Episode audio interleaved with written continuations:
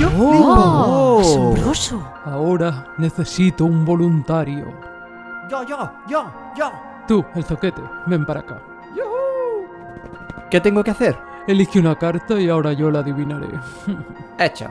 Es el as de calabacines. No, no, no, pero si...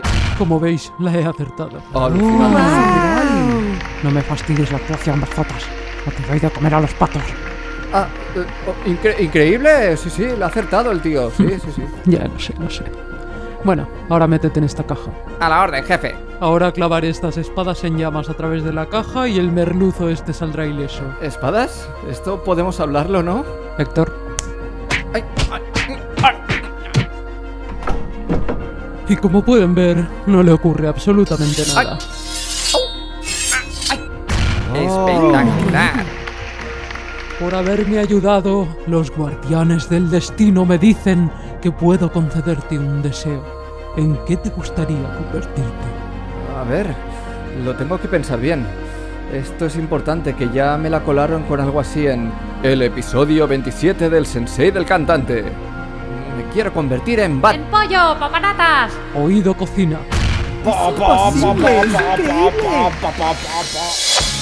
Has llegado al templo del sensei del cantante. El podcast para cantantes y profesionales de la voz de Vox Vocal Studio. Potencia, Resistencia, notas agudas, notas graves, control. equilibrio vocal. Soy Esther Justel. Yo soy Carlos Campaña. Si quieres saber más sobre la voz, visita nuestro blog en vtvs.es barra blog.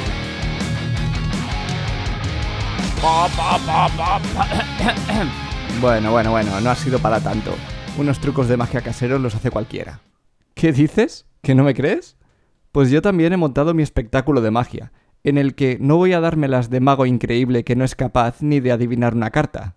En vez de eso, voy a hacer que tu voz nasal desaparezca. Y para eso tenemos que empezar entendiendo un poco el asunto. Si tienes la voz nasal, no quiere decir que tu voz esté en tu nariz. Más bien quiere decir que el camino por el que la diriges la lleva más a tu nariz y menos a tu boca. Puede que la sientas ahí, pero no debes confundirte e intentar bajar tu voz a la boca porque tu voz siempre está en el mismo sitio. Si intentas bajarla sin cambiar lo que realmente está causando esa voz nasal, lo único que conseguirás es añadir tensiones a la ecuación y eso no es cosa buena. Lo que tenemos que hacer es atacar directamente a la raíz del problema, que se compone de dos cosillas. La primera es que el velo de tu paladar está demasiado bajo demasiado tiempo. El velo del paladar es la parte blanda del techo de tu boca, justo antes de tu paladar duro. También es donde tienes la campanilla. No, esa no, la otra. Ese velo puede actuar como una compuerta. Puedes abrirlo y cerrarlo a voluntad, aunque es posible que si no lo has practicado nunca te cueste un poco en los primeros intentos. No te preocupes, porque luego te doy unos truquillos infalibles para poder dominarlo. Exagerado. De infalibles nada. Que sí, ya sabes que si te decimos algo es porque es verdad. Bueno, luego lo verás. Ahora, como te decía, si el velo del paladar está abajo, lo que estás haciendo es ocluir el paso de tu voz hacia tu boca y permitirle el paso hacia tu nariz, dándole más importancia así a tu resonador nasal. Dicho de otra forma, estás dirigiendo el sonido de tu voz hacia tu nariz. Puedes hacer todas las vocales con el velo del paladar subido, cerrando el paso hacia la nariz, y todas las consonantes excepto tres, la M, la N y la ñ. La segunda cosilla que compone una voz nasal es que la parte trasera de tu lengua está demasiado levantada demasiado tiempo. De la misma forma que el velo del paladar puede abrir o cerrar el paso hacia tu boca, la lengua puede conseguir el mismo efecto. Y el mismo efecto consigue el mismo resultado, quitarle importancia a tu boca como resonador. Si juntas estos dos factores, tienes un sonido completamente nasal. Pero a todo esto, ¿no estás seguro de tener una voz nasal? Antes de seguir con los ejercicios que pueden resolver tu nasalidad, tienes que saber si tu voz es nasal o no, porque no todo el mundo lo sabe. Hay personas que no son conscientes de ello. Pero la nasalidad tiene grados, no es o todo o nada, por lo que puede que tengas un grado pequeño de nasalidad y no la hayas detectado. Por fortuna, existe una forma muy rápida y sencilla de comprobar si estás utilizando demasiada nasalidad en tu voz y vamos a verla ahora mismo. Simplemente sostén la vocal A, por ejemplo. Ah. Ahora vuelve a hacerlo y tápate la nariz unos momentos después de empezar. Aquí pueden pasar dos cosas. Una, que no cambie el sonido. Ah. Y dos, que el sonido cambie. Ah. Si el sonido no cambia, es que no estás llevando el sonido de tu voz a tu cavidad nasal. Si cambia, es justo lo contrario, por lo que sí tienes nasalidad. O bueno, al menos sosteniendo la vocal A. Puedes hacer este chequeo con cualquier vocal o incluso leyendo, hablando o cantando, siempre y cuando no haya M's, N's ni ñes. Hagamos una prueba. Tápate la nariz por completo y prueba a decir la siguiente frase. Va a haber bollos y tartas para todos. Y ahí tienes tu prueba de fuego. Gracias, Héctor. Y ahora que sabes detectar cuándo estás utilizando nasalidad y cuándo no, vamos a ver cómo puedes aminorarla o eliminarla con estos cinco truquillos. Chincharrabiña, tamariz. El truco número uno es el truco del pez globo. Para realizar este truco solo necesitas una bombona de helio. ¡Magia! Al aspirar el helio, tu voz nasal desaparece. bueno, vale, me has pillado. Este truco no trata de eso. El truco del pez globo es mucho más sencillo de hacer, si es que alguna vez te has metido debajo del agua. El primer paso trata de aguantar la respiración como cuando lo haces para sumergirte. Aguantar la respiración de esta forma tiende a cerrar el velo del paladar por completo. Al loro. Porque he dicho tiende a cerrar, porque puedes aguantar la respiración sin necesidad de cerrar el velo del paladar, pero esto no es lo habitual. De todas formas, si esto te pasa, puedes dar un paso más para comprobar que estás cerrando el paso de aire a la nariz. Simplemente trata de sacar aire por la nariz mientras aguantas la respiración. Si no sale nada, es seguro casi casi al 100% que estás cerrando el velo del paladar. Truco número 2. El truco del hámster glotón. ¿Has visto alguna vez a un hámster ponerse hasta arriba de pipas? Yo una vez vi a uno, y el tío se las guardaba todas en los mofletes. Parecía que le fuesen a explotar en cualquier momento. En este truco tenemos que inflar los mofletes igual que aquel hámster. Inflalos y sopla, pero sin permitir que el aire salga, ni por la boca ni por la nariz. Si lo consigues es 100% seguro que tienes el velo del paladar completamente cerrado. Truco número 3. El truco del perezoso. En los trucos anteriores has aprendido a levantar el velo del paladar sin emitir ningún sonido. Pues ahora vamos a tratar de mantener esa postura pero utilizando la voz. Pues bien, nunca conocerás a un perezoso con voz nasal. Esto es un hecho. Uno que me acabo de inventar, pero un hecho al fin y al cabo.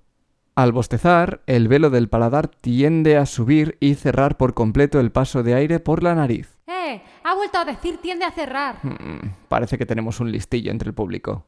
Sí, sí, tiende a cerrar, ya que si quieres puedes bostezar con el velo del paladar bajado, aunque de nuevo no es lo habitual. ¿Probamos? Leamos este fragmento de texto mientras bostezamos. No, no, no me estoy aburriendo, es que he dormido fatal. Aquí he incluido Ns, Ms y ñes de forma deliberada, para que veas que el hecho de que las tengas que pronunciar no significa que vayas a sonar nasal. Pero bueno, al margen de eso, ¿qué tal? ¿Te ha funcionado? Bueno, si no es así, aún nos quedan unos ases en la manga. Truco número 4. El truco del pasota. Como tampoco es ideal que hables o cantes con esta voz, vamos a tratar de acercarnos a sonidos un poco más normales. Para eso nos vamos a valer de las consonantes que nunca pueden ser nasales.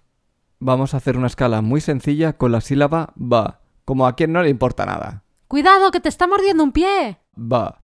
Sería así. Ba, ba, ba, ba, ba, ba, ba, ba. Y ahora, primero las chicas.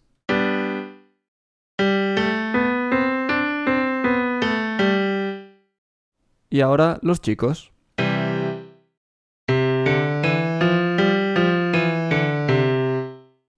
Es imposible que puedas pronunciar la B con nasalidad, ya que la B cierra por completo el velo del paladar. Ahora, es posible que te esté saliendo algo como esto.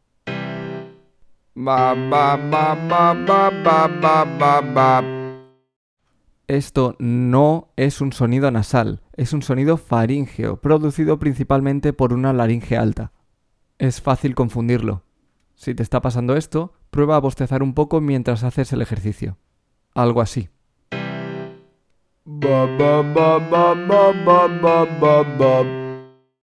Ahora a las chicas.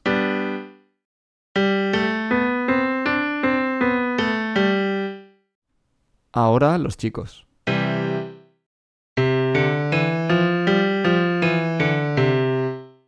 Truco número 5. El truco del resorte loco.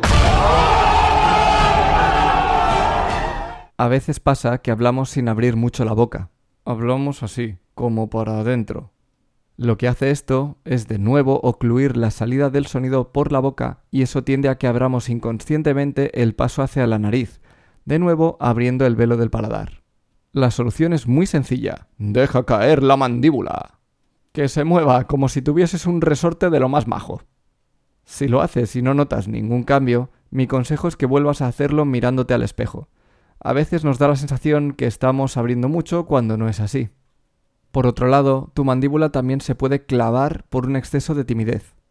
Este es otro tema muy diferente y de mucha profundidad, pero te puedo decir que una de las mejores formas que yo conozco para superar esa timidez es obligarte a hacer cosas que normalmente no te atreverías. Y ahora me saco de la chistera un último truco. Voy a hacer que puedas ver tu velo del paladar. Ponte delante de un espejo y abre la boca. ¿A que soy genial? Gracias, Héctor. En el canto casi nunca podemos ver lo que pasa dentro de nuestro cuello, pero en este caso sí podemos, así que aprovechalo. Puedes practicar a mover tu velo del paladar delante de un espejo para coger conciencia de los músculos que tienes que activar para hacerlo. Pero no te obsesiones. Recuerda que al final tiene que ser todo muy natural y no tienes que estar pensando en si mueves este músculo o aquel otro mientras hablas o cantas. Bueno, llegados a este punto deberías haber experimentado una voz mucho menos nasal. Pero, ¿es esto el final del camino? Bueno, en realidad puede serlo, pero si tienes tendencia a utilizar una voz nasal es mejor que hagas estos truquillos una vez al día durante una o dos semanas. Afianza lo que has aprendido y date tiempo. Ahora tengo que darte unas palabras de aviso. ¿Conoces al cantante Eros Ramazzotti? Por si no lo conoces, te pongo unos segundos de una de sus canciones.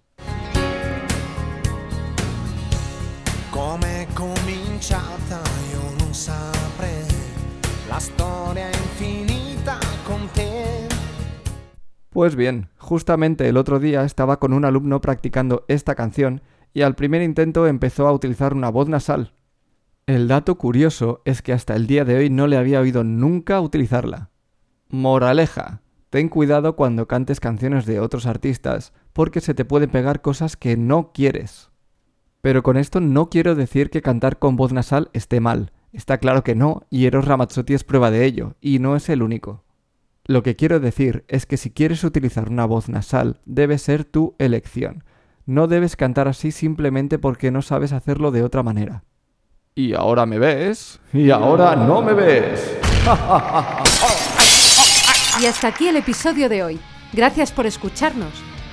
Si te ha gustado y quieres más, hazte fan del sensei. Únete a nuestra comunidad de cantantes para aprenderlo todo sobre la voz. Visita vtvs.es barra sensei-fan